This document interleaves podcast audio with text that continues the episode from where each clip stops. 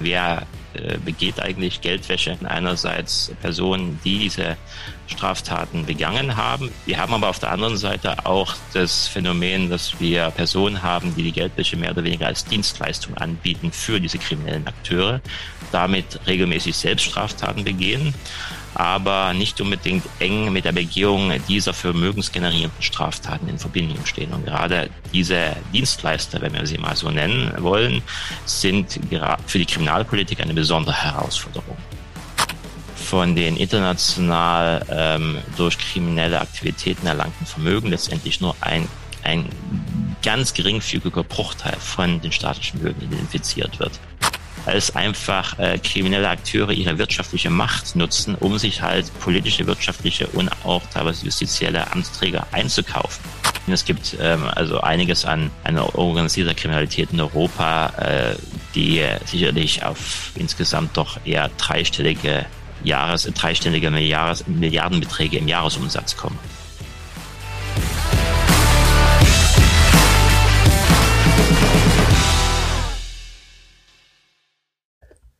Ja, liebe Hörer, herzlich willkommen zum Macht was Podcast. Heute mit einem, äh, ja, super spannenden Thema. Mal wieder, sind ja immer super spannende Themen hier bei uns. Äh, ich begrüße Dr. Benjamin Vogel, äh, äh, der aus Freiburg zugeschaltet ist, hier bei mir am Mikrofon. Äh, Herr Vogel ist Senior Researcher am Max Planck Institut. Und das hört sich natürlich ganz toll wissenschaftlich an. Ist es auch. Äh, wir werden heute ein Thema beleuchten, äh, das viele von euch kennen, hauptsächlich aus dem TV und ja, aus dem, aus dem Tatort im Zweifel. Äh, es geht nämlich um Geldwäsche. Äh, ich habe gedacht, wir lassen uns mal erläutern, was ist eigentlich Geldwäsche, wie funktioniert Geldwäsche und das wahrscheinlich allerwichtigste, welchen Impact hat äh, Geldwäsche, wenn sie nicht eingedämmt wird, als äh, kriminelle Handlung sozusagen auf unsere Gesellschaft. Herr Vogel, Herzlich willkommen, schön, dass Sie da sind. Ähm, ich habe jetzt noch gar nicht so viel zu Ihnen persönlich gesagt. Wenn Sie mögen, hauen Sie doch einfach noch mal zwei, drei Sätze raus und stellen sich den Hörern vor. Ja, vielen Dank, Herr Siegler. Guten Morgen. Schön, mit Ihnen hier zu sein an diesem Morgen. Wir äh, sind hier tatsächlich am Max-Planck-Institut zur Erforschung von Kriminalität, Sicherheit und Recht. Und ich äh, bin hier ähm, im Institut betraut äh, mit der Leitung von Forschungen äh, zu den Bereichen Geldwäsche und Terrorismusfinanzierung. Leite dazu äh, eine Gruppe von äh, Wissenschaftlern, die sich in einem vor allen Dingen auch internationalen Ausrichtung mit diesem Thema als Rechtswissenschaftler äh, beschäftigen. Und ich denke mal, das äh, werden wir jetzt einmal hoffentlich etwas vertiefen können. Da, da, gehe da geh ich fest von aus. Wir steigen da gleich tief ein. Vielleicht für die Hörer, äh, warum bin ich bei Herrn Vogel gelandet? Äh, ich habe mich umgeschaut und äh, durfte feststellen, dass dort in Freiburg äh, wir jemanden sitzen haben, der europaweit führend ist in der juristischen Forschung zum, zum Thema Geldwäsche. Und ja, das wollte ich euch äh, ja, das sollte euch nicht entgehen. Deshalb äh, habe ich ihn mal gefragt, ob er, ob er Zeit und Lust hat, mir ein paar Fragen zu beantworten. Aber tauchen wir direkt mal ein. Äh, die meisten der Hörer haben ganz sicher schon mal von Geldwäsche gehört, hoffentlich selber noch nicht so viel Geldwäsche betrieben. Äh, aber lassen Sie uns doch mal drauf schauen, was bedeutet das eigentlich? Äh, was, was, was ist eigentlich Geldwäsche, Herr Vogel? Kann man das ganz kurz definieren? Ja, man kann es definieren als ähm, dem Umgang mit aus Straftaten erlangten Vermögenswerten im Sinne einer äh, Einführung oder Einschleusung solcher Vermögenswerte in den regulären äh, Wirtschafts- und Finanzkreislauf, äh, die Verschleierung dieser Vermögenswerte und letztendlich äh, letzte Konsequenz dann auch äh, die Investition, die äh, Verwendung oder Verbrauch dieser Vermögenswerte aus Straftaten. Das ist der gemeinsame Nenner. Das, das heißt, Kriminelle haben auf welche Art auch immer Geld verdient, sei es über Drogenhandel, Steuerhinterziehung, äh, Einbruch, Diebstahl, was, was auch immer, äh, haben dieses Geld irgendwo ähm, äh, sozusagen rumliegen, in Anführungsstrichen, können damit nicht arbeiten, weil es ist ja nicht legal ähm, und äh, demzufolge suchen diese, diese ähm, äh, Kriminellen dann Wege und Möglichkeiten, diese finanziellen Ressourcen, die sie auf illegalem Wege erlangt haben, in den legalen Wirtschaftskreislauf zu bringen und dann sozusagen auch persönlich von diesem Geld profitieren zu können, also es dann wirtschaftlich zu nutzen. Kann man das kurz beschreiben, genau. Ja, dann, äh, ja, ich hatte jetzt hier auf meinem großen Zettel stehen, wer betreibt eigentlich Geldwäsche und zu welchem Zweck? Das haben wir im, im Prinzip ja jetzt schon direkt äh, äh, äh besprochen. Ähm, was dabei natürlich interessant ist, ist zu gucken, äh, woher kommen eigentlich die, die äh, Geldmittel, die dort gewaschen werden sollten. Also was sind da so die, die größeren Quellen? Ich habe verstanden, äh, dass es äh, sozusagen direkte Geldflüsse gibt, aber auch, auch äh, Geld auch äh, eher mittel- und unmittelbar äh, letztendlich zufließen kann, dem, dem Wirtschaftskreislauf. Können Sie dazu was sagen?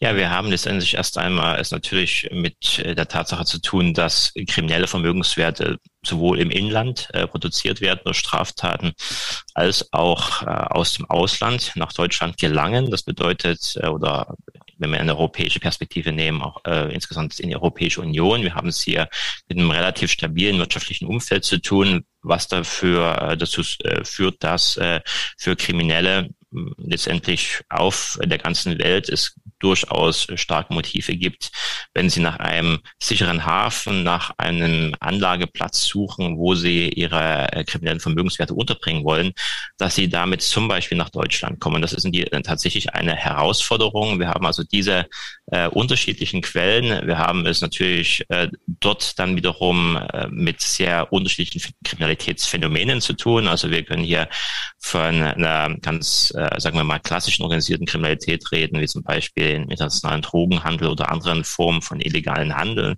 Äh, wir haben jetzt zunehmend auch äh, die Herausforderung von illegalem Ressourcenabbau. Äh, wir haben zunehmend natürlich weiter oder weiterhin auch das Problem von Korruption ausländischer Amtsträger. Das bedeutet, wir haben im Zweifelsfall Diktatoren oder anderweitig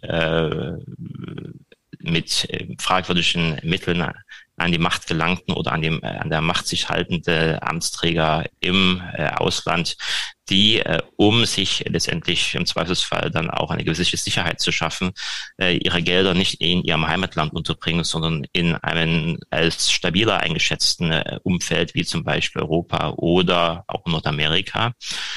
Und äh, wir haben an dieser Stelle dann gleichzeitig äh, noch zu berücksichtigen, und das geht äh, gerade etwas auf die Frage zurück, die Sie gerade angesprochen haben, wer äh, begeht eigentlich Geldwäsche. Wir haben es letztendlich mit zwei äh, Gruppen zu tun. Also man kann das durchaus differenzieren. Einerseits Personen, die diese Straftaten begangen haben, beziehungsweise äh, Akteure, die eng mit der Begehung dieser Straftaten äh, verbunden sind. Das kann also natürlich in einer kriminellen Organisation, in einem transnational operierenden kriminellen Netzwerk doch eine ganze äh, erhebliche Zahl von Personen sein, die in unterschiedlicher Art äh, in der Organisation mitwirken. Wir haben aber auf der anderen Seite auch das Phänomen, dass wir Personen haben, die die Geldwäsche mehr oder weniger als Dienstleistung anbieten für diese kriminellen Akteure, damit regelmäßig Selbststraftaten begehen aber nicht unbedingt eng mit der Begehung dieser vermögensgenerierenden Straftaten in Verbindung stehen. Und gerade diese Dienstleister, wenn wir sie mal so nennen wollen, sind für die Kriminalpolitik eine besondere Herausforderung. Ja, das heißt, wenn ich zusammen versuche zusammenzufassen, haben wir einmal internationale Kriminalität, äh, die letztendlich äh, Geldflüsse in Richtung Deutschland lenkt, um die um die ähm, Summen dort äh, hier zu waschen. Wir haben aber auch die nationale Kriminalität, also äh, Verbrechen, die in Deutschland passieren ähm, und Gelder, die dort erwirtschaftet werden, die müssen ähm, äh, gewaschen werden. Es gibt die unterschiedlichsten Kriminalitätsarten, also es ist nicht immer nur der Drogenhandel, wie Sie gerade äh, geschildert haben, sondern äh, ja auch ich sag mal so, Despoten, äh, die, die in anderen Ländern unterwegs sind, äh, versuchen ihr, ihr Geld hier ins Trockene zu bringen. Und der spannende Punkt dabei äh, gerade eben war aber noch, äh, dass nicht, ich habe verstanden, es gibt Leute, die eigentlich keine Straftaten im direkten Sinne begehen, aber äh, anderen dann helfen, äh, als Dienstleister sozusagen das Geld sauber zu bekommen. Wie funktioniert das? Dies ist letztendlich das Ergebnis des Umstandes, dass wir äh, weltweit letztendlich seit den 90er Jahren die Entwicklung eines Rechtsgebietes oder eines Rechtsrahmens sehen der Geldwäscheprävention und der Geldwäscheverfolgung. Das ist ähm, ein international entstandenes System, bei dem es insbesondere darum geht, dass privatwirtschaftliche Akteure, nicht zuletzt Finanzdienstleister, Präventionsmaßnahmen ergreifen, um illegale Gelder, illegal erlangte Gelder zu erkennen und sie den staatlichen Behörden zu melden und diese dann wiederum entsprechend im Regelfall durch äh, äh, Ermittlungsverfahren und Strafverfolgung letztendlich einerseits versuchen, diese Mittel, diese kriminellen erlangten Mittel äh, dingfest zu machen, zurückzuerlangen und die Täter zu bestrafen aus diesen äh, Maßnahmen heraus hat sich ähm, seitens der Kriminalität natürlich eine neue Herausforderung ergeben. Das bedeutet, man muss äh, als krimineller Akteur sozusagen diese Maßnahmen umgehen. Und das bedeutet insbesondere, äh, ist heutzutage ein sehr starker Schwerpunkt äh, von organisierter Kriminalität äh, darauf liegt, dass man die kriminelle Herkunft der Mittel effektiv verschleiert und sich dazu natürlich äh, bestimmte Akteure im Finanzmarkt, in den rechtsberatenden Berufen durchaus auch äh, bedient. Man kann die Liste noch äh, deutlich fortsetzen, aber das sind sicherlich erstmal jetzt äh, Kerngruppen und äh, diese Akteure letztendlich dabei behilflich sind, äh, sein sollen, dieses präventive Instrumentarium, das die Staaten geschaffen haben, auszuhebeln. Und dies ist letztendlich, wenn wir heute von geldischer Bekämpfung reden, haben wir es letztendlich mit insbesondere diesem ähm, präventiven Rechtsrahmen zu tun, der vor allen Dingen auf die Privatwirtschaft abstellt und äh, auf der anderen Seite ähm, die Herausforderung schafft, dass wir eine fast schon spezialisierte Gruppe von kriminellen Akteuren geschaffen haben oder mit diesem Regime provoziert haben, äh, welche es darauf anlegt, die Präventionsmaßnahmen der Staat zu umgehen. Ja, das, das klingt für mich so, wie wenn ich es mit der normalen Wirtschaft, also mit der legalen Wirtschaft vergleiche. Es wurde eine zusätzliche äh, Wertschöpfungsstufe einge, eingeführt. Also äh, Werte werden erschaffen durch die kriminelle Handlung, aber sind noch nicht so richtig nutzbar. Äh, und deshalb muss diese Geldwäsche jetzt ähm, äh, passieren. Und äh, das war vor vielen Jahren anders, weil ähm, äh, sozusagen der Druck von seitens des Gesetzgebers ist äh, und, der, und der Justizbehörden ist größer geworden. Und die Kriminellen sind jetzt quasi ge gezwungen, eine zusätzliche Dienstleistung in Anspruch zu nehmen. Vielleicht mal an, an Beispielen zeigen, wie also welche Art von Geldwäsche es gibt oder ähm, wie, wie, sie, wie sie funktioniert, um es für die Hörer so ein bisschen greifbarer zu machen. Ähm, es, Geldwäsche ist ja nicht nur, dass ein, ähm, ich sag mal, äh, ein, ein, ein Drogenhändler betreibt sozusagen eine Diskothek und äh, äh, lässt darüber dann dann letztendlich Gelder fließen, die die dann die dann legal werden, sondern Geldwäsche kann ja äh, sowohl relativ einfach als auch sehr komplex sein, habe ich habe ich verstanden. Sehr richtig. Also wir können äh, das vielleicht äh, verdeutlichen an drei verschiedenen Stufen von Komplexität. Äh, das äh, die wahrscheinlich einfachste Stufe, die haben Sie jetzt gerade schon angedeutet. Das ist die Situation, dass wir in organisierte Kriminalität gerade im Bereich Betäubungsmittel, aber auch anderen illegalen Gütern es mit äh, Bargeld zu tun haben, was letztendlich diese illegalen Wirtschaftszweige erst einmal am Laufen hält.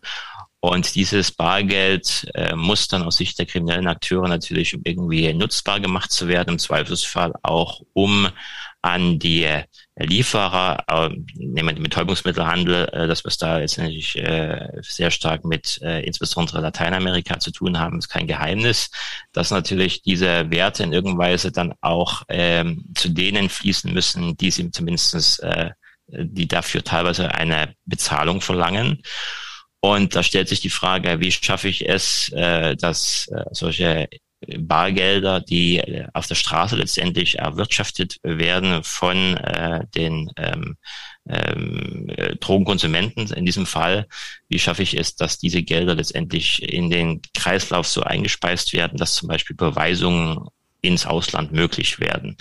Und da ist tatsächlich äh, ein ganz erheblicher Teil der Geldwäsche in der Praxis, dass man erst einmal schaut, gibt es Möglichkeiten, dass ich bargeldintensive legale Wirtschaftsbereiche habe, in dem ich sozusagen diese Bargelder als ähm, eine Form der legalen Einkunft ähm, deklarieren kann und dann letztendlich auf diese Weise es schaffe, äh, dass diese Gelder letztendlich dann ähm, als äh, anscheinend legal äh, erworben weiterverwendet werden können, überwiesen werden können etc. Das ist also Ihr Beispiel, was Sie jetzt gerade äh, gegeben haben, äh, wo wir natürlich auch viele andere Beispiele sehen, wie zum Beispiel die ähm, Gastronomie, die natürlich aufgrund einer erheblichen Bargeldintensität sich anbietet.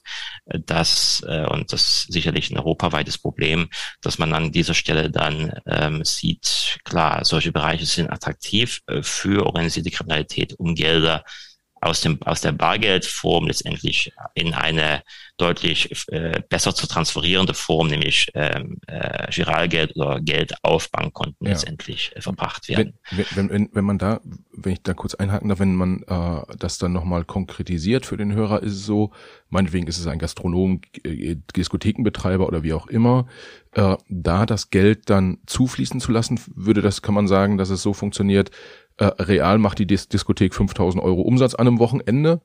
Äh, man sagt aber, sie hat meinetwegen 20.000 Euro Umsatz gemacht äh, und die sozusagen 15.000 Euro Differenz, die sind dann sozusagen äh, das Geld, was gewaschen werden soll. Äh, genau. was dann, was dann der, der, der Kriminelle in die Diskothek fließen lässt und der Diskothekengeschäftsführer kann dann sagen, ich habe 20.000 Euro Umsatz gemacht, äh, zahle das auf mein Konto ein und damit ist es dann äh, ja, Giralgeld. Ja, und bezahl, bezahl möglicherweise sogar dafür auch Steuern. Ja, das ja. ist eher tatsächlich ein, ein Effekt, den das haben kann. Das ist letztendlich die, äh, sagen wir noch, äh, mit einfachste Stufe, wo sie in der Praxis äh, durchaus schon gewisse äh, Probleme aufwerfen kann. Es ist nicht so, dass es so einfach zu entdecken ist. Schon das Beispiel, was Sie gerade genannt haben, müssen Sie erstmal zeigen, dass es tatsächlich nur so geringe Einnahmen gab oder Sie, äh, dass also die Zahlen aufgebläht sind oder dass Sie auf der anderen Seite zeigen können, dass also von Sicht der Strafverfolgungsbehörden, dass halt äh, der jeweilige Geschäftsbetrieb sehr eng mit äh, einer bestimmten Form von organisierter Kriminalität verbunden ist und sie dann vielleicht Ansatzpunkte und auch Beweise finden, die äh, letztendlich danach es zulassen zu sagen, ja, das sind Gelder hineingeflossen. Nichtsdestotrotz, das ist äh, im Vergleich mit anderen Formen der Geldwäsche noch eine relativ einfache Art. Wir haben dann auf einer weiteren Stufe immer noch relativ einfach, aber äh, weg vom Bargeld. Äh, schauen Sie sich äh, die heutige große Herausforderung des äh, Online-Betrugs an. Also wir sind fast alle mittlerweile in irgendeiner Weise schon mal mit Online-Betrug äh, konfrontiert äh, wurden in der Nutzung des Internets und Dienstleistungen, Waren, die da angeboten werden. Und wenn natürlich ein Online-Betrüger eine Zahlung äh, vom betrogenen Kunden erreichen will, dann stellt sich für den Online-Betrüger die Frage, wie kann ich dieses Geld denn jetzt auch äh, tatsächlich mir als Täter oder dann der größeren Gruppe eines kriminellen Netzwerks, ähm, Leute handeln ja im Regelfall nicht ganz allein, sondern sind durchaus äh, ganz regelmäßig in größere international strukturierte und aufgestellte äh, Strukturen äh, integriert. Wie schaffe ich, dass dann das Geld letztendlich tatsächlich den Organisatoren der ganzen Sache zunutze kommt? Also die, die Drahtzieher dieses Online-Betrugs. Und äh, das bedeutet, dass Sie äh, dort beobachten können, dass zunächst das einmal Konten von teilweise sogar gutgläubigen äh, Personen äh, erlangt werden. Das heißt, da werden äh, Personen äh, eingebunden, denen man für die Nutzung ihres Kontos eine gewisse äh, Provision anbietet, dass sie einfach Gelder über ihr privates Konto zum Beispiel weiterleiten. Und äh, das bedeutet, als Opfer des, des Online-Betruges sind Sie erstmal derjenige, der für die äh, versprochene, aber dann wahrscheinlich doch nicht geleistete äh, Ware Ihre Zahlung auf ein Konto äh, einzahlen, von dem das Geld dann sehr, sehr schnell auf ein weiteres Konto transferiert wird und sehr schnell dann auch ins Ausland, in ein Land, in dem es für deutsche Behörden, insbesondere wenn wir jetzt mal beim deutschen Beispiel bleiben, sehr viel schwieriger wird, auf dieses Geld zuzugreifen. Das ist schon insofern eine etwas komplexere Form, wenn sie auch im Vergleich mit anderen äh, äh, Formen der Geldwäsche bei weitem noch nicht das komplexeste ist. Aber Sie sehen dann schon, hier geht es darum, dass mehrere Konten hintereinander geschaltet werden, um einfach wegzukommen ähm, von der Identifizierung der Drahtzieher, der Täter, die hinter dem Online-Betrug stehen. Das heißt, Sie wollen dort eine ähm, im, in den Augen der kriminellen Akteure eine Kette schaffen, die es staatlichen Behörden möglichst schwer macht, das Geld zurückzahlen und auch ihnen als Opfer es möglichst schwer macht, zu sagen, ich habe ihr Geld bezahlt, ich möchte das Geld zurück. Ja. Wenn Sie jetzt ein Problem in, in einem handelsnormalen äh, äh, Geschäft sind, dann wissen Sie, an wen Sie sich halten müssen. Wenn die Ware nicht geleistet wurde, in dem Fall haben Sie keine Chance. Das heißt, da werden dann Konten von, ich sag mal so, von äh, sozusagen ich und du, äh, wir werden angesprochen unser Konto zur Verfügung zu stellen. Wir kriegen 1000 Euro überwiesen und äh, überwe überweisen 950 Euro weiter. Ähm, und dafür dürfen wir dann die 50 Euro Differenz behalten. Ähm, und solche Konten werden dann hintereinander geschaltet, um den Zahlungsverkehr zu, zu verschleiern. Also ich, ich, ich selbst muss vorsichtig sein, darauf will ich hinaus, wenn ich mal angesprochen werde, ob ich mein Konto nicht zur Verfügung stellen würde oder ob ich nicht mal eine Überweisung machen könnte, äh, dass da wahrscheinlich, dass ich Beihilfe zu Geldwäsche leiste.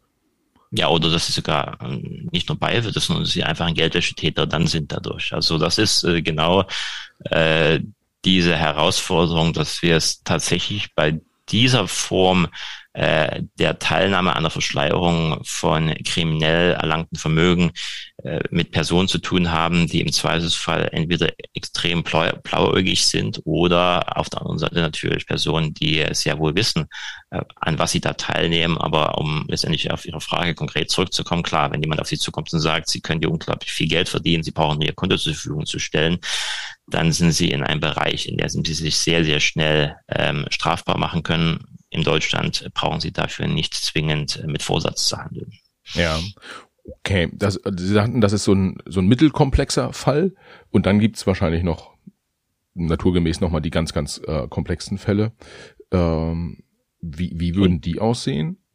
Das ist also der Bereich, in dem wir letztendlich in der internationalen Geldwäschebekämpfung regelmäßig weitgehend äh, scheitern. Man sieht es äh, daran, dass von den international ähm, durch kriminelle Aktivitäten erlangten Vermögen letztendlich nur ein ein ganz geringfügiger Bruchteil von den staatlichen Behörden identifiziert wird. Das bedeutet, äh, Komplexität bedeutet nicht, dass das, das die die weniger häufigere Form ist, sondern dass das wahrscheinlich äh, insgesamt doch äh, die, äh, extrem verbreitetsten Formen diejenigen sind, die komplex genug sind, um nicht aufgedeckt zu werden.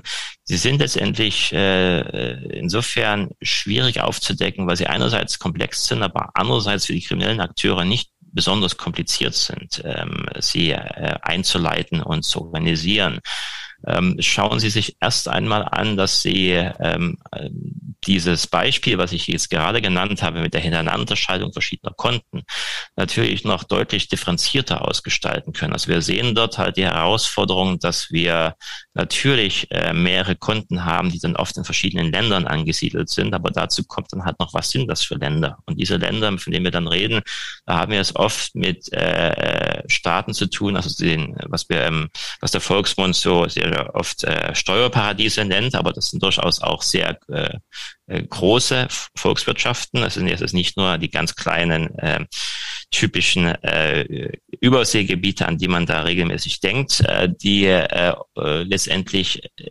einen Rechtsrahmen geschaffen haben, der es oft doch sehr attraktiv macht für Personen, die die Herkunft ihres Vermögens verschleiern wollen und auch die Inhaberschaft des Vermögens, also ihre Inhaberschaft verschleiern wollen, dass äh, diese äh, Länder es äh, diesen Personen erlauben, dafür letztendlich ähm, das notwendige rechtliche Instrumentarium zur Verfügung zu, äh, äh, gestellt zu bekommen. Das äh, mag insbesondere darin dann bestehen, dass äh, die Behörden in dem jeweiligen Land sagen, äh, dass sie im Zweifelsfall extrem hohe Anforderungen stellen, um ausländischen Behörden, zum Beispiel Behörden aus Europa, Behörden aus Deutschland oder einen anderen Mitgliedstaat der EU, äh, Hilfe zukommen zu lassen, wenn eine Anfrage für eine ähm, Rechtshilfe in einem Strafverfahren gestellt wird. Dann wird dann halt gesagt, ja, die Straftat muss erstmal bei uns in unserem Überseegebiet. Sie muss erst einmal eine Straftat auch bei uns darstellen und das ist sie nicht, weil wir haben ein besonders äh, enges Verständnis von Geldwäsche und das ist bei uns, was Sie hier vorwerfen, nicht unbedingt eine Straftat.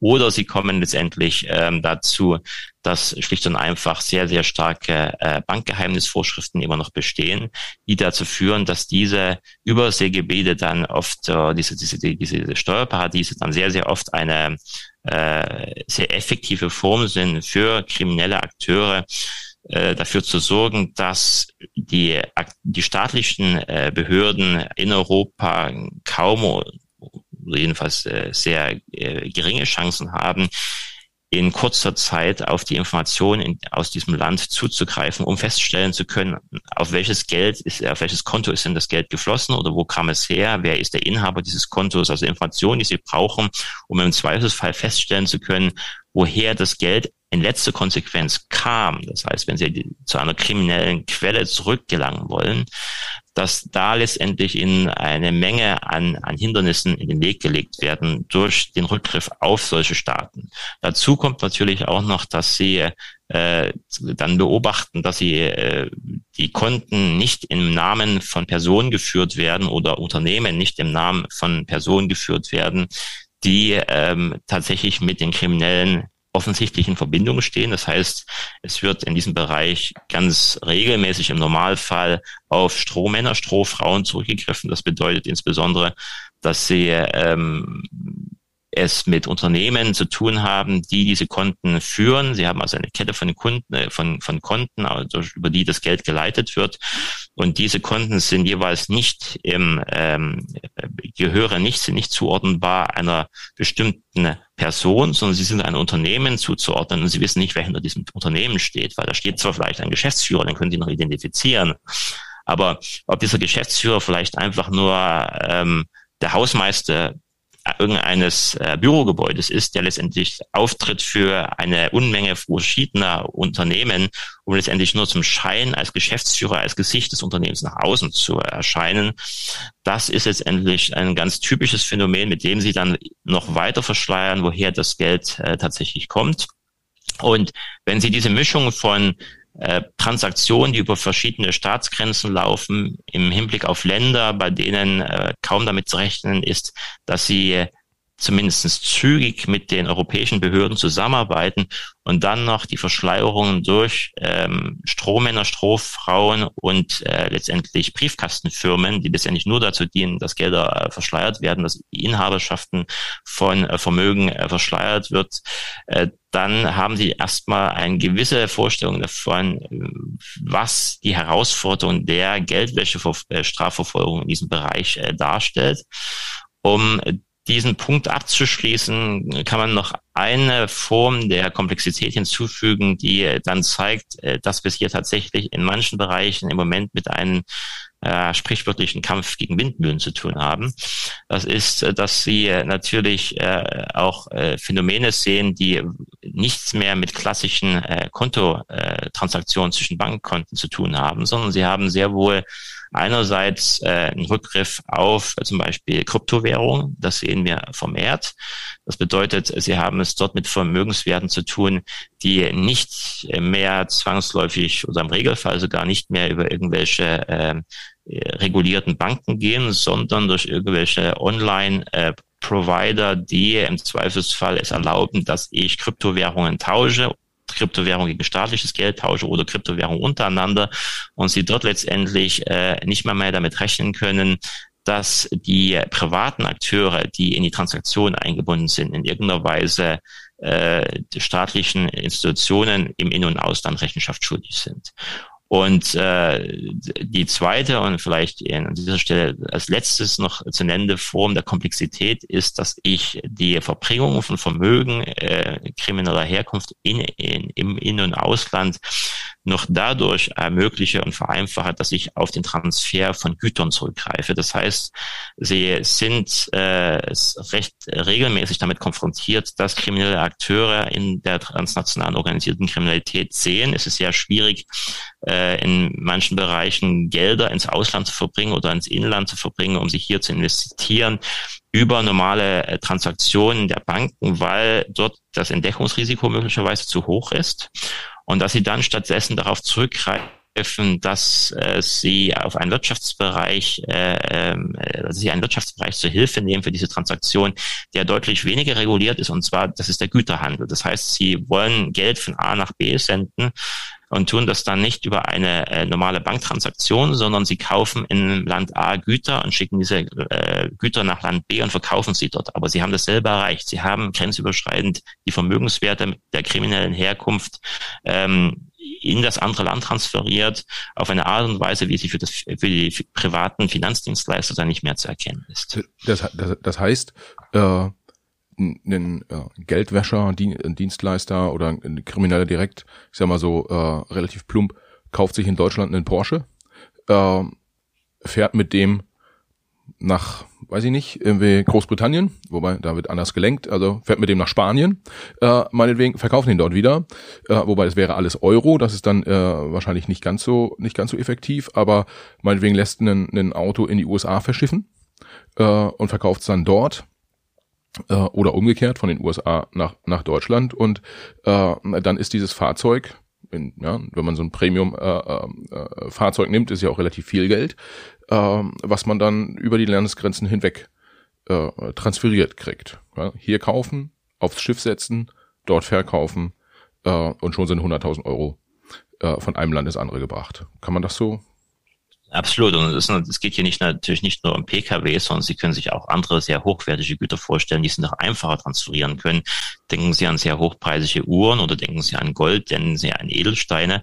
Das sind natürlich alles Gegenstände, die dazu dienen, dass äh, dazu dienen können, dass sie sehr sehr große Vermögenswerte relativ ähm, äh, gut verschleiert von einem Ort an den anderen verbringen können. Einerseits, um einfach so eine ähm, Transfer überhaupt möglich zu machen, also zum Beispiel um äh, bestimmte ähm, Kontrollen an einer Grenze zum Beispiel äh, zu umgehen oder äh, die auch dazu dienen können, überhaupt das Geld erstmal sicher anzulegen. Also wenn Sie zum Beispiel Gold haben, haben Sie natürlich etwas, was auch Schwankungen unterliegt, aber äh, für Geldwäscher ist es im Regelfall erstmal wichtig, dass sie eine gewisse, sagen wir mal, Sicherheit haben, dass äh, der Wert einigermaßen stabil bleibt und sie im Geschäftsrisiko sicherlich einpreisen, dass sie also beim 10 oder vielleicht manchmal auch 20-prozentigen äh, Verlust jetzt die Sache noch nicht als Misserfolg deklariert ist, weil das ist letztendlich sind die Kosten dieses Geschäftsfeldes, dieses illegalen Geschäftsfeldes.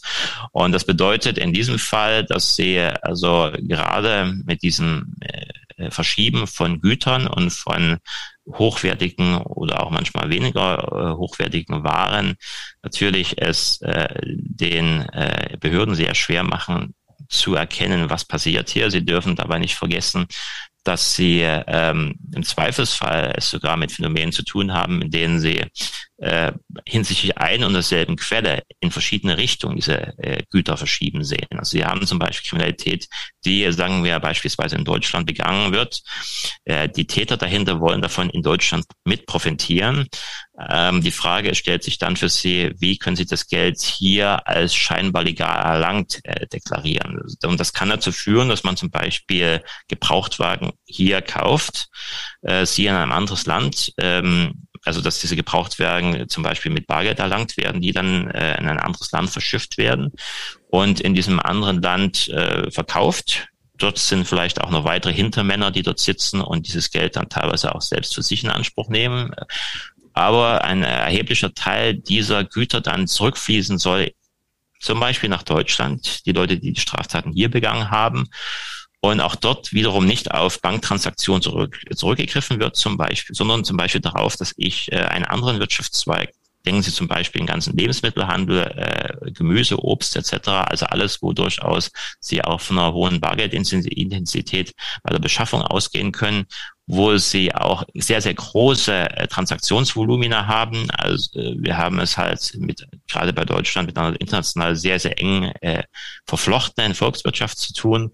Und das bedeutet, sie können dort im Zweifelsfall in der Menge von legalen Transaktionen äh, im Güterhandel eine ganze Menge verschleiern, indem sie dann zum Beispiel sagen, hier werden, wird Obst und Gemüse gekauft, nach Deutschland äh, importiert und dann hier verkauft und dann hat derjenige, der die ursprünglichen Straftaten begangen hat, sein Geld zurück. Und damit oh. haben sie in beide Richtungen letztendlich einen Güterhandel ausgenutzt. Okay, okay, das heißt, äh, ich kaufe hier einen Gebrauchtwagen, schicke den nach äh, Holland, äh, verkaufe ihn dort, äh, kaufe dort Blumen, oder mein Geschäftspartner kauft dann dort Blumen, schickt mir die hier, ich verkaufe die hier in einem Blumenladen und habe dann legalen Umsatz sozusagen. Sicherlich, obwohl ich jetzt nicht das Beispiel jetzt äh, unbedingt Deutschland und Holland ansprechen würde. Also wäre sicherlich interessanter im Regelfall.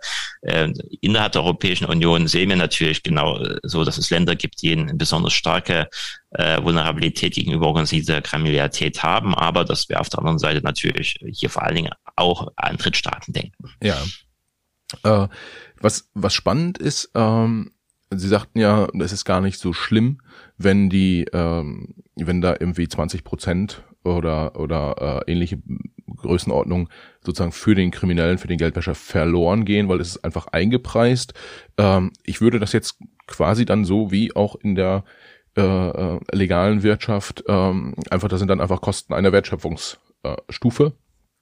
So wie man, äh, wenn man, wenn man legal mit Fahrzeugen handelt, dann äh, äh, hat man die, muss man die einkaufen, muss sie verkaufen, muss dazwischen irgendwie äh, einen, einen, äh, eine Spanne erzielen und äh, von dieser Spanne zahlt man dann Dienstleistungen drumherum wie, äh, äh, weiß ich nicht, Transport etc. Und ähnlich kalkulieren die äh, äh, Kriminellen dann auch. Also worauf ich hinaus will, ist, am Ende des Tages greifen ähnliche Gesetzmäßigkeiten wie in der Normalwirtschaft, also rein wirtschaftlich gesehen. Ähm, es passiert halt alles nur in der, in der Schattenwirtschaft.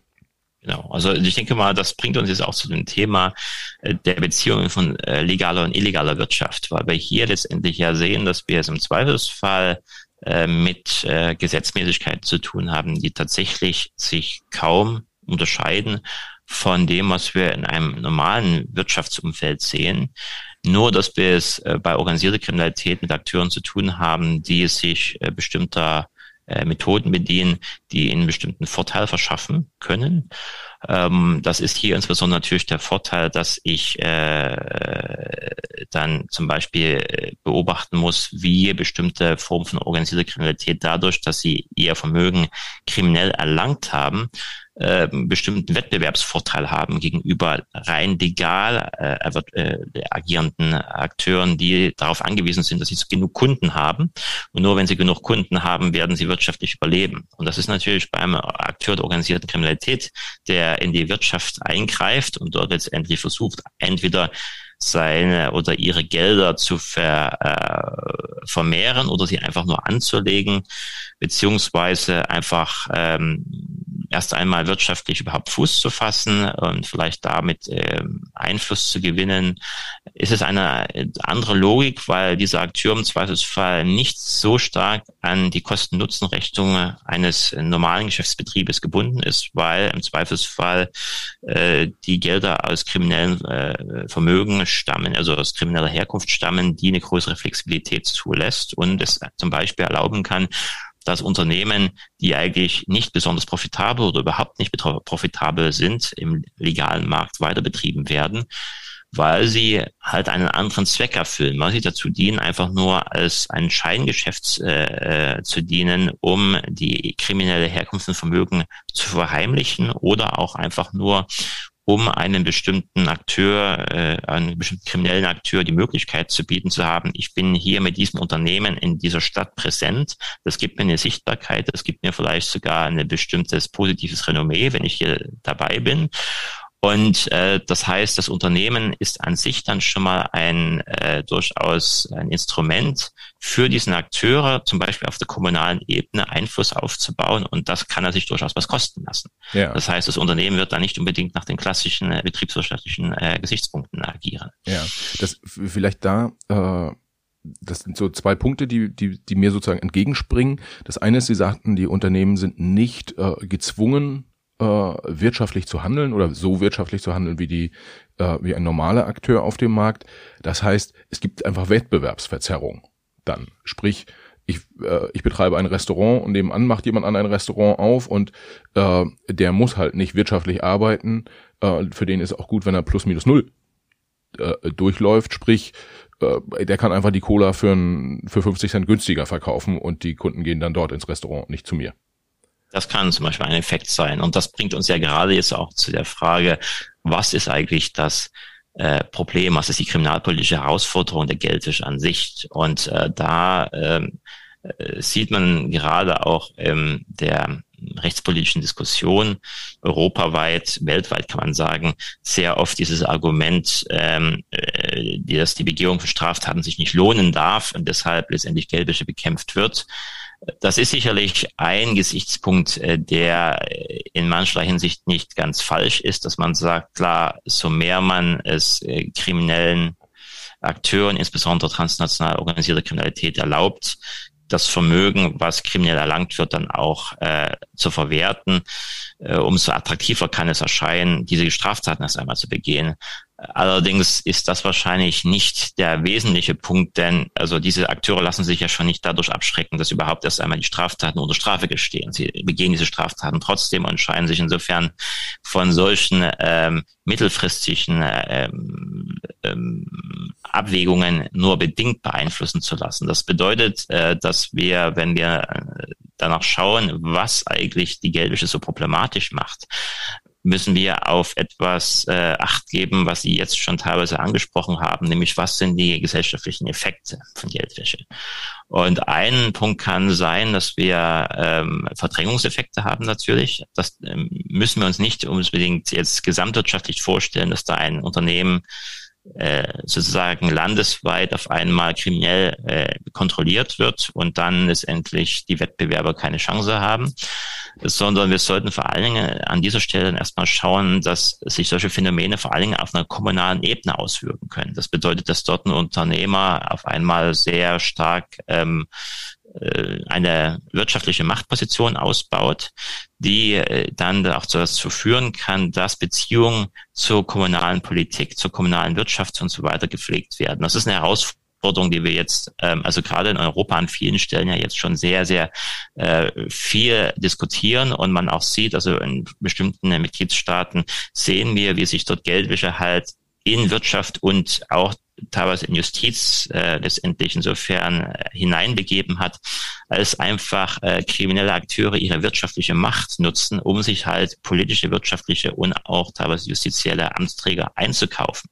Und an dieser Stelle sehen wir dann natürlich im besonderen Maße die Gefahr, die die Geldwäsche letztendlich ähm, äh, versinnbildlich. Das ist nämlich, dass kriminelles Vermögen an sich äh, vor allen Dingen deshalb problematisch ist, weil sie kriminellen Akteuren erlauben kann, gesellschaftliche Macht auszubauen. Und das kann einerseits in dem Sinne äh, sein, äh, dass äh, die kriminellen Akteure an sich erstmal nur ihre wirtschaftliche Macht ausbauen wollen, allerdings ähm, äh, ohne jetzt äh, eine wirtschaftliche oder eine, eine gesellschaftliche, sagen wir mal, Infiltration darüber hinaus zu bewirken. Äh, das bedeutet, dass äh, im Zweifelsfall bestimmte, insbesondere transnational operierende äh, kriminelle Organisationen im Zweifelsfall gesehen haben, dass es sehr rentabel sein kann, wenn sie einfach als Investoren auftreten. Aber auf der anderen Seite kann es auch äh, bedeuten, dass sehr gezielt solche Investitionen äh, getätigt werden mit dem äh, Zweck, dass man an bestimmten Stellen, in bestimmten Regionen, bestimmten Städten versucht, einfach gesellschaftlich präsenter, gesellschaftlich einflussreicher zu sein. Und das ist natürlich ein besonders problematisches Phänomen, äh, welches allerdings die geldische Bekämpfung international von Anfang an, also insbesondere seit den 80er Jahren, ähm, motiviert hat. Das heißt, dort hatte man sehr stark vor allen Dingen im Blick die Situation, die sich mit Blick auf den äh, Handel von Betäubungsmitteln damals schon äh, gestellt hat. Die, die Situation nämlich, dass ganze Volkswirtschaften, dass ganze staatliche Institutionen äh, bestimmter Länder übernommen werden durch das Geld, welches damals insbesondere aus Drogenhandel äh, generiert, äh, letztendlich dieses Geld äh, als Instrument der, der des Machtausbaus äh, verwendet wurde. Und auf solche Phänomene schauen wir in Europa auch zunehmend. Die Frage ist natürlich dann immer, wie viel äh, solche Probleme haben wir im eigenen Land. Ähm, das lässt sich naturgemäß immer sehr, sehr schwierig feststellen. Immer mal sieht man dann Ermittlungsverfahren, wo doch äh, bestimmte Konstellationen auftauchen, die darauf hindeuten, dass es äh, Versuche gibt, tatsächlich zumindest auf einer lokalen Ebene, auf einer kommunalen Ebene, sich als krimineller Akteur zu, präsentieren, zu verankern, ohne dass natürlich nach außen offengelegt wird, dass man diese Gelder aus kriminellen Quellen erlangt. Aber das ist natürlich dann tatsächlich die große Herausforderung, weil das bedeutet insbesondere, dass man dann möglicherweise Entscheidungsprozesse auf äh, lokaler Ebene beeinflussen kann, die Vergabe zum Beispiel auch von, sagen wir zum Beispiel von, von Bauland etc. Diese Dinge sind natürlich äh, Bereiche, die organisierte Kriminalität besonders interessieren oder auch einfach nur als ein positives Umfeld zu schaffen, dass man zum Beispiel, äh, das ist leider zu beobachten, dass wir in bestimmten Bereichen in Europa äh, sehen, wie zum Beispiel bestimmte Kampfsportarten von kriminellen Akteuren übernommen werden oder zumindest stark darin investiert wird, das ist für eine sinnvolle kriminalpolitische Präventionsarbeit, insbesondere äh, Prävention im Bereich äh, von Jugend, eine große Herausforderung, weil dort im Zweifelsfall Jugendlichen vermittelt wird, dass sie halt mit krimineller Tätigkeit deutlich mehr Erfolg, Geld und gesellschaftliches Ansehen erlangen können, als sie das jeweils, jemals durch einen legalen Job haben könnten. Und das ist natürlich dann gerade das, was die geldliche Bekämpfung dann besonders problematisch macht. Wenn man dann sieht, dass die wirtschaftliche Macht krimineller Akteure dazu benutzt wird, um einfach sozusagen ein ganzes sozio soziokulturelles Umfeld aufzubauen, Parallelstrukturen dadurch mitzufinanzieren und in den Augen bestimmter äh, Bevölkerungskreise dann einfach attraktiv zu erscheinen, zu sagen, ja, das sind ja welche von uns und die sind ja auch wirtschaftlich erfolgreich und da wollen wir gerne mitmachen. Und das ist tatsächlich ein Kernbereich der geldliche Prävention. Das, wenn ich ähm, da zwei, zwei Punkte rausgreife, im Prinzip, Sie haben, Sie haben gerade das Thema Bauland angesprochen. Ähm, das heißt, wenn ich als äh, Krimineller über Geldwäsche, über meine Unternehmen, meinetwegen dann über ein sehr gut funktionierendes Bauunternehmen, was ich, äh, was ich betreibe, äh, und dann Einfluss habe auf die, auf die regionale äh, Politik, den Bürgermeister, den Landrat, was, was auch immer, dann bestimme ich vielleicht indirekt mit, wie, äh, ja, wie wir unsere Städte und Dörfer gestalten sozusagen. Also wo was hingebaut werden darf, wo nicht irgendwie, ob ein Naturschutzgebiet bebaut werden darf oder nicht.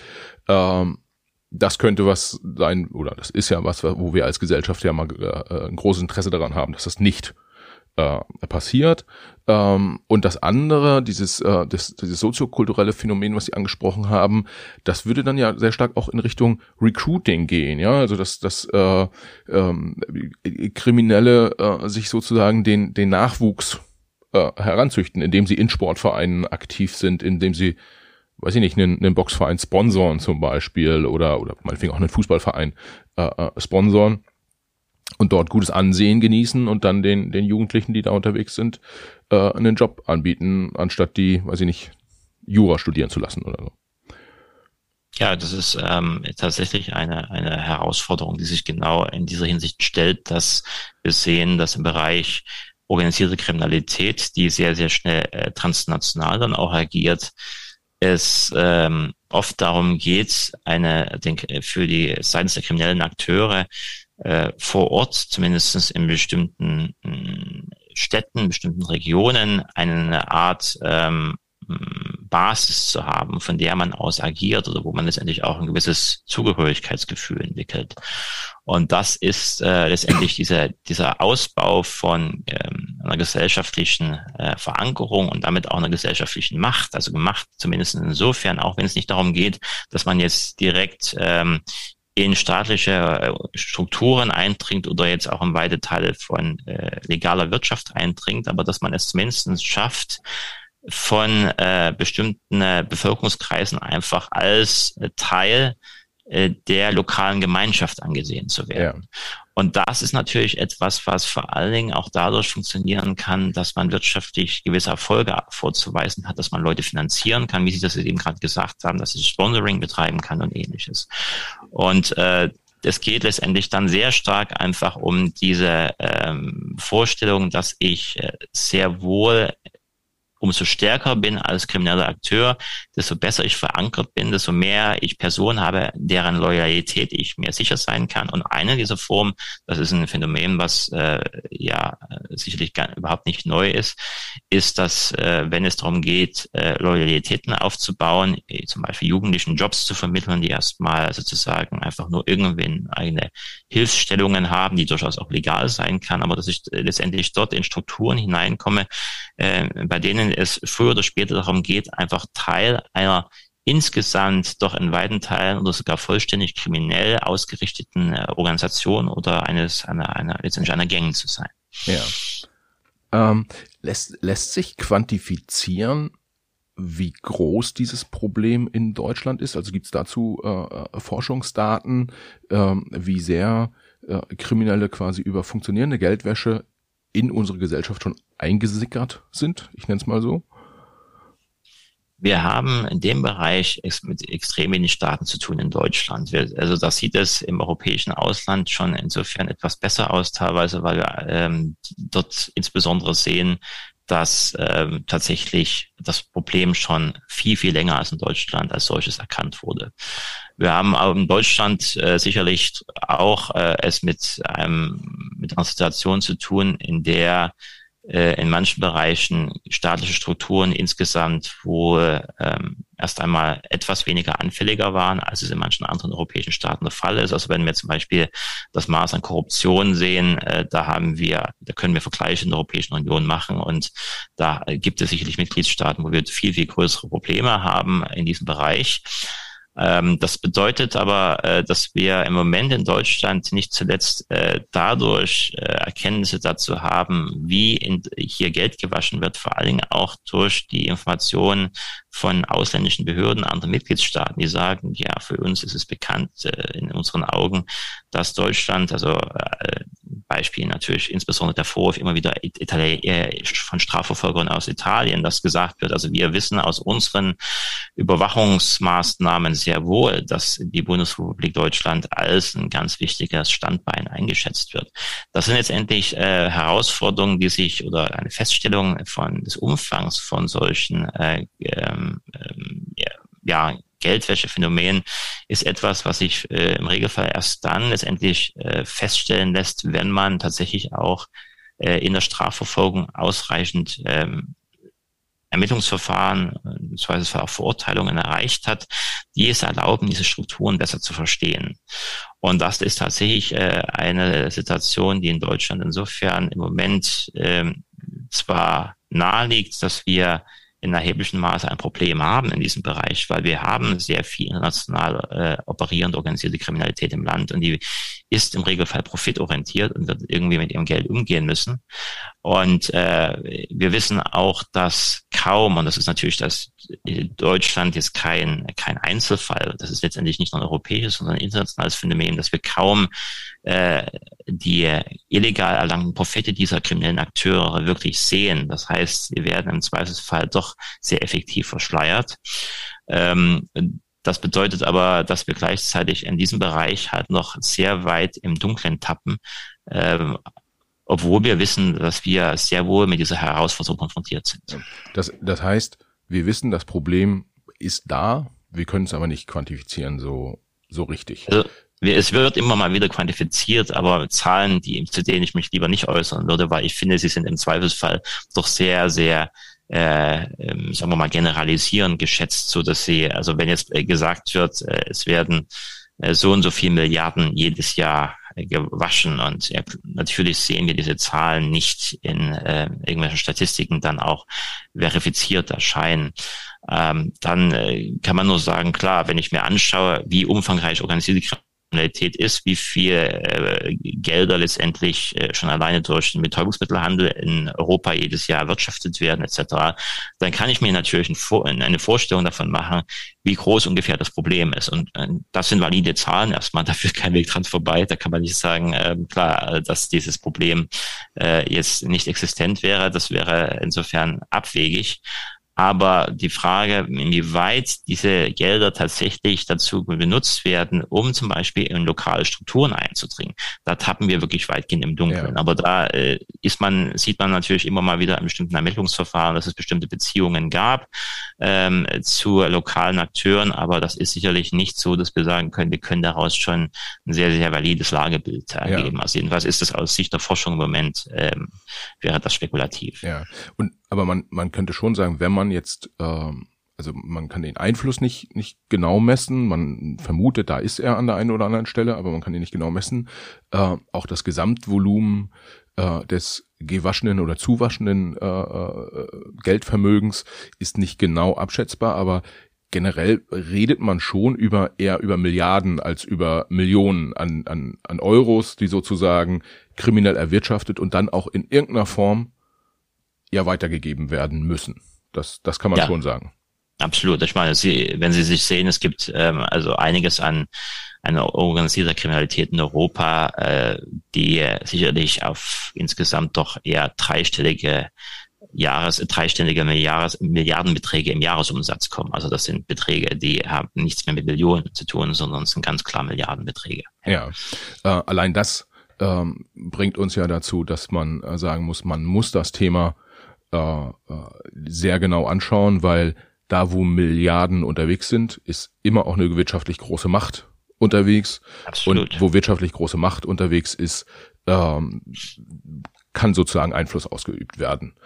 Äh, das, diese, Absolut. diese Schlussfolgerung Absolut. kann man ziehen. Ja, die kann man ziehen und man sollte wahrscheinlich auch bedenken, dass wenn wir in manchen europäischen Staaten mittlerweile sehr, sehr klar sehen, möglicherweise, weil es dort äh, teilweise schon seit Jahren im Fokus von äh, Ermittlungsbehörden steht oder auch, weil wir Investigativjournalisten haben, die in diesem Bereich tätig waren und oftmals dann auch äh, zu Tode gekommen sind. Das sind letztendlich Erkenntnisse, die darauf hindeuten, einerseits, wie stark äh, kriminelle Akteure dann auch äh, einfach vermögensstark auftreten können, dass sie letztendlich gesellschaftliche Macht sich einkaufen können und gleichzeitig aber, da sie in bestimmten Ländern zunehmend unter Druck geraten, weil dort äh, möglicherweise Ermittlungsbehörden äh, sie doch viel stärker, gerade im Bereich der geldlichen Prävention und geldliche Bekämpfung, also der strafrechtlichen Seite, ähm, äh, in den Blick genommen haben, dass das dazu führt, dass diese Akteure sich natürlich durchaus umsehen werden, wo kann ich denn sonst noch hingehen? Das bedeutet, eine effektive geldliche äh, äh Bekämpfung in einem Mitgliedstaat der EU führt sicherlich zu Verdrängungseffekten. Das bedeutet, dass äh, gerade auch für ein Land wie Deutschland, welches letztendlich aufgrund seiner wirtschaftlichen Stabilität, aufgrund äh, von äh, Rechtssicherheit natürlich erst einmal per se schon attraktiv ist, aufgrund seiner äh, wirtschaftlichen Verflechtungen äh, in die Welt, unglaublich viele Möglichkeiten liefert, um in der Masse von legalen Transaktionen, äh, Handels- und Finanztransaktionen, illegale Gelder zu verstecken, um sie in und außerhalb des Landes äh, letztendlich äh, zu transferieren und dass natürlich solche Faktoren ein ganz wesentlicher äh, Kriterien darstellen für kriminelle Akteure, die möglicherweise in anderen Ländern unter Druck gekommen sind, zu sagen, ähm, vielleicht wäre das ja für uns jetzt hier noch der sicherere Hafen.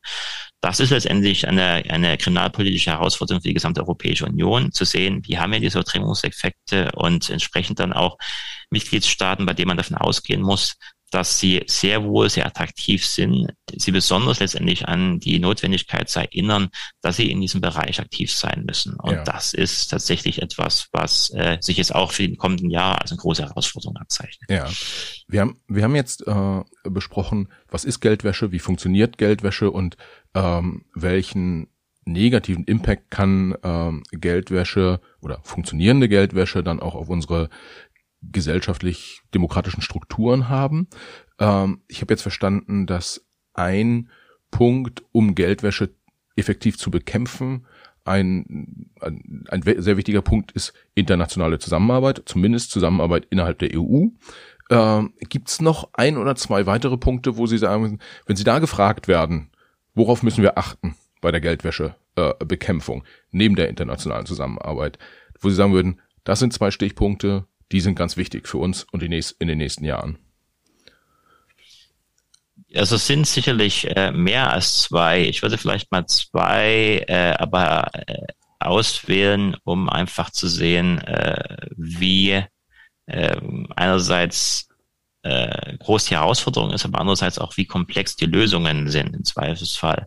Wir haben, was die Herausforderung angeht, müssen wir natürlich sehen, dass wir es zunehmend halt nicht nur mit äh, Akteuren der transnationalen organisierten Kriminalität zu tun haben, sondern uns sich auch die Frage stellt, zunehmend, äh, inwieweit letztendlich auch staatliche Akteure letztendlich aktiv sind in dem Bereich, beziehungsweise inwieweit staatliche Akteure letztendlich sich, ohne dass das Geld jetzt unbedingt äh, kriminell erlangt sein muss, ursprünglich, aber letztendlich sich einkaufen wollen ohne dass das nach außen erscheint. Und in dem Bereich stellt sich natürlich für die äh, ganze äh, Frage der Kontrolle illegaler Finanzflüsse noch eine weitere Herausforderung, nämlich zu sehen, äh, inwieweit letztendlich dieselben Instrumentarien einerseits von klassischen, wenn man das mal so nennen will, Akteuren der transnationalen äh, äh, organisierten Kriminalität ausgenutzt werden, aber andererseits durchaus auch von staatlichen Akteuren ausgenutzt werden.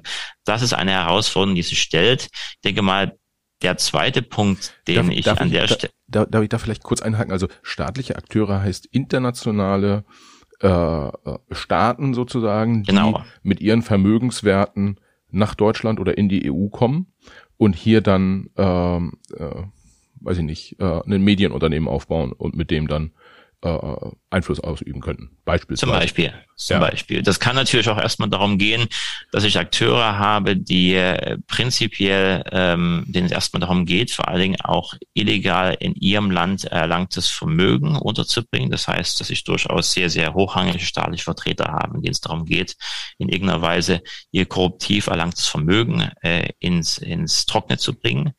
Aber auf der anderen Seite auch gerade die Fälle, die Sie jetzt gerade angedeutet haben, dass es darum geht, dass ich natürlich dieselben äh, Muster der äh, Erlangung von gesellschaftlichen Einfluss sehr wohl auch mit einem bestimmten staatlichen Handlungsziel verbinden kann. Und letztendlich äh, gerade diese Einflussnahme, die Sie jetzt zum Beispiel als Beispiel genannt haben, sicherlich kein, absolut kein abwegiges Beispiel ist. Ja. Und das ist tatsächlich eine, eine Herausforderung, die jetzt über die klassische äh, Geldwäschebekämpfung hinausgeht, die aber ganz, ganz ähnliche Fragen aufwirft und die dazu führt, dass uns letztendlich das Thema eher in Zukunft noch mehr als weniger wahrscheinlich begleiten wird. Ja. Die Frage, wie können wir eigentlich äh, äh, gewährleisten, dass wir einerseits eine offene Volkswirtschaft sind, die sehr stark natürlich von internationalen Handel profitiert, die allerdings andererseits dadurch auch eine hohe Vulnerabilität hat, also eine hohe Verletzlichkeit, weil diese Finanzflüsse ausgenutzt werden können, die Handelsflüsse ausgenutzt werden können. Und die Folgen, die sich daraus ergeben, die sind äh, tatsächlich, äh, kann man einfach nur äh, als eine große Herausforderung be ja, beschreiben. Das, ja. Da dann, äh, sorry, dass ich da nochmal einhake dann, aber das ist, das, das klingt dann äh, für mich auch ganz stark nach dieser Diskussion, die wir in den letzten Jahren haben dürfen, beispielsweise chinesische Technologieunternehmen an Infrastrukturprojekten äh, in Deutschland sozusagen dürfen die dort dürfen die dort Aufträge bekommen, äh, weil wir nicht genau sagen können, irgendwie sind die wie wie sind diese Unternehmen wiederum gesteuert, äh, äh wie gehen die mit Datenschutz um etc. Also gibt's dann einen direkten Draht nach Peking. Äh, mal, mal, mal etwas flapsig gesagt. Das ist ja, das geht ja dann so ein bisschen auch in die, in die Richtung.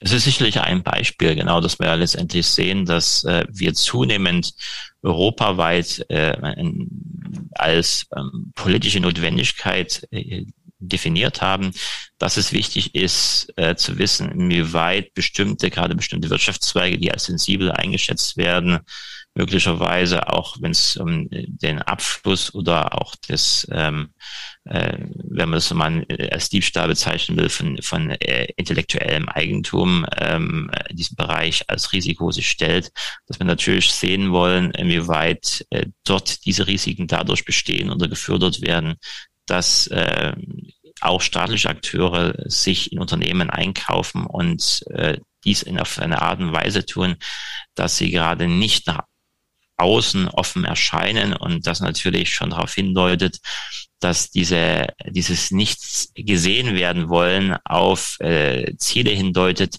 die nicht unbedingt im äh, politischen Interesse der europäischen Staaten sind. Insofern haben wir hier einen Bereich, der tatsächlich ähm, erst einmal sich natürlich sehr wesentlich von transnational organisierter Kriminalität als solches unterscheidet, aber wir letztendlich erinnert werden an die Herausforderung, dass es bei beiden letztendlich sehr stark um Transparenz von wirtschaftlichen äh, Tun, also insbesondere von äh, Finanz- und Handelsbeziehungen äh, geht.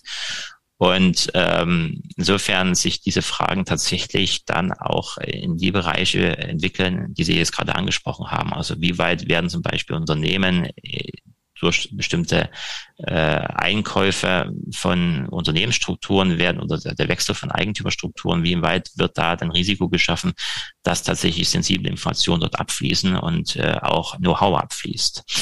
Das ist insofern ein Punkt, der das Thema in Zukunft weiter unterstreichen wird, also die Transparenz von, äh, von äh, Finanztransaktionen insbesondere. Darüber hinaus ist aber natürlich äh, vor allen Dingen jetzt heute auch daran zu denken, dass wir gerade im Kampf gegen Klimawandel sehen wir die Notwendigkeit verstärkter Regulierung zum Schutze der Umwelt. Also wir sehen, äh, dass äh, schon alleine die, der Bereich der äh, Beseitigung von, von äh, Abfällen zum Beispiel sehr, sehr kostenintensiv sein kann. Ähm, es, es geht aber viel weiter. wir reden ja jetzt mittlerweile sehr, sehr stark über den Schutz von ähm, Regenwald. Wir reden über den Schutz von natürlichen Ressourcen auf der Welt. Und was da geschaffen wird, sind im Regelfall Regulierungsinstrumente, die hinaus, darauf hinauslaufen, dass äh, äh, bestimmte äh, Grundvoraussetzungen dafür geschaffen werden, dass diese natürlichen Ressourcen auch in Zukunft erhalten bleiben. Und das geht im Regelfall nur durch Verbote oder zumindest dadurch, dass man bestimmte Sachen teurer macht, immer indem man zum Beispiel Lizenzen vergibt, die äh, relativ teuer sind, um Akteure letztendlich ähm, die Zahl der Akteure, die in diesen Bereichen zum Beispiel Rohstoffe abbauen, äh, zu begrenzen und damit den, den, den, den Schaden für die Umwelt zu begrenzen. Und ähm, hier sehen wir an dieser Stelle natürlich, dass sich dann etwas abzeichnet, was für die Geschichte transnational organisierter Kriminalität ganz klassisch ist, nämlich immer dort, wo es Regulierung gibt, immer dort, wo es darum geht, dass bestimmte Sachen staatlicherseits äh, verteuert werden müssen, äh, mit dem Regulierungsziel dazu führt, dass, dass Akteure der organisierten Kriminalität auftauchen, die sagen, okay, das können wir billiger, das werden wir schwarz anbieten. Ganz klassisches Beispiel, äh, Akteure organisierter Kriminalität, die einfach illegal Müll verklappen zum Beispiel. Also zum Beispiel nicht umfangreich äh, beseitigen, äh, radioaktive Abfälle sogar teilweise, sondern sie einfach in den Boden vergraben. Das ist zwar unglaublich verantwortungslos, aber auch hochproduktiv. Und ähm, äh, dasselbe können Sie letztendlich beobachten, wenn Sie um den Schutz von Regenwäldern äh, besorgt sind. Und äh, die Frage sich stellt, inwieweit, wie viel uns, äh, äh, unsere Holzvorkommen, die ins, nach Deutschland eingeführt werden, zum Beispiel aus Quellen stammt, wo wir sicher sein können, dass sie bestimmten Mindestanforderungen unterliegen. Auch dort kann ein äh, Akteur der organisierten Kriminalität natürlich sehr schnell sehen, ja, das ist eine Möglichkeit. Ich kann die Sachen vielleicht mit einem Label, welches letztendlich nur ähm, eine, eine Fälschung ist, äh, letztendlich vortäuschen, dass das, dass das Holz aus einem ähm, nachhaltigen Anbau stammt. Und das bedeutet, dass wir so mehr wir international natürlich gerade in diesem Bereich Regulierung erleben werden, äh, weil sie einfach notwendig ist im, im, im, Kampf für den Schutz des Planeten und äh, der, äh, ja letztendlich äh, der Bekämpfung des Klimawandels, dass wir in diesem Bereich natürlich Märkte schaffen, zwangsläufig organisierte Kriminalität, die gerade in den Bereichen, in denen es um den Abbau von natürlichen Ressourcen geht, auf ganz, ganz klassische Formen ihres eigenen traditionellen Know-hows zurückgreifen, nämlich insbesondere den Schmuggel und den illegalen Anbau. Und dass wir in diesem Bereich äh, im Zweifelsfall natürlich äh, damit, äh, ja, fast zwangsläufig damit rechnen müssen, dass diese Akteure wirtschaftlich keinesfalls schwächer werden und dass äh, die geldwäsche Bekämpfung natürlich dann nur ein Teil des Puzzles ist, welches da politisch entwickelt werden muss, um dem entgegenzusteuern, aber ganz sicherlich ein sehr wichtiges, äh, ja. ein sehr wichtiges Element. Das, das heißt ja im Prinzip, ähm, wir müssen ähnlich wie wir meinetwegen in der Wirtschaft, in der oder auch in unserer parlamentarischen Demokratie äh, Gesetze entwickelt haben für das Miteinander. Äh, also müssen wir das auch tun, um ähm, ja für den Klimaschutz, oder sind wir sind wir ja auch dabei.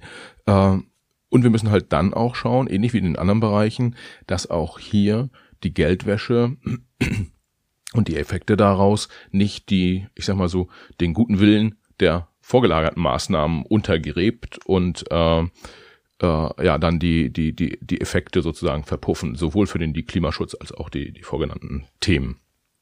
Äh, sehr spannend und wahrscheinlich ein Punkt, der, den viele noch gar nicht so auf dem, auf dem Zettel hatten. Also Geldwäschebekämpfung äh, äh, ist quasi auch ein Tool einzusetzen für den, für den Klima- und Umweltschutz könnte man ja. ja kann man vielleicht nochmal an dieser Stelle äh, sozusagen kurz ähm, äh, erklären, was da letztendlich der Zusammenhang ist. Ich habe die, die Geldwäschebekämpfung äh, oder generell das Phänomen der Geldwäsche beschäftigt sich halt, wie wir ja schon sagten, im Wesentlichen damit in einer Abgrenzung zwischen legalen und illegalen Märkten.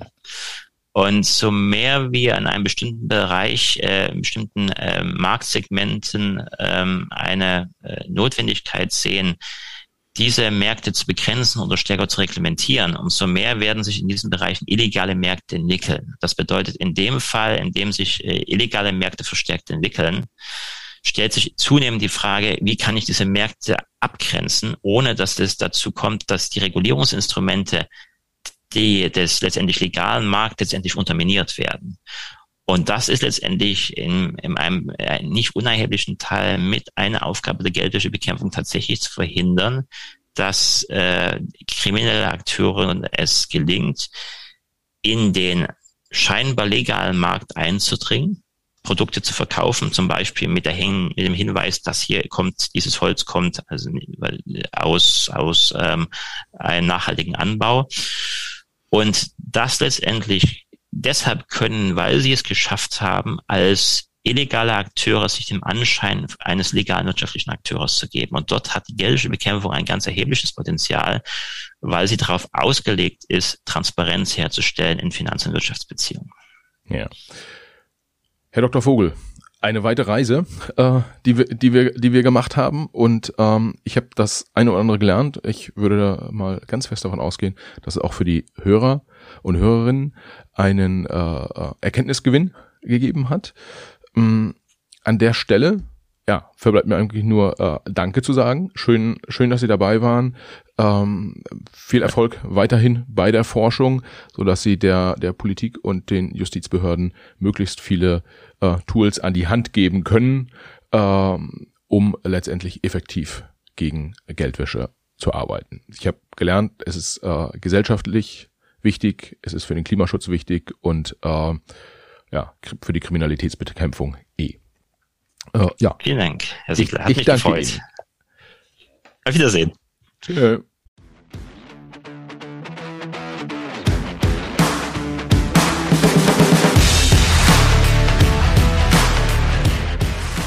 Liebe Hörerinnen und Hörer, vielen Dank fürs Zuhören. Schön, dass ihr auch dieses Mal wieder dabei wart. Für die Macherinnen und Macher unseres Podcasts, inklusive meiner Person, Michael, der ja hier netterweise äh, diesen Podcast hosten darf.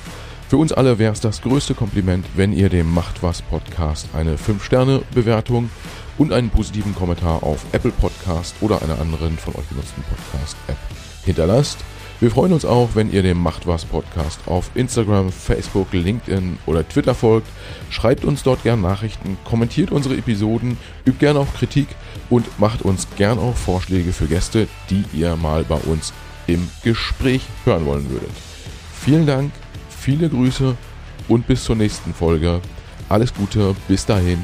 Ciao.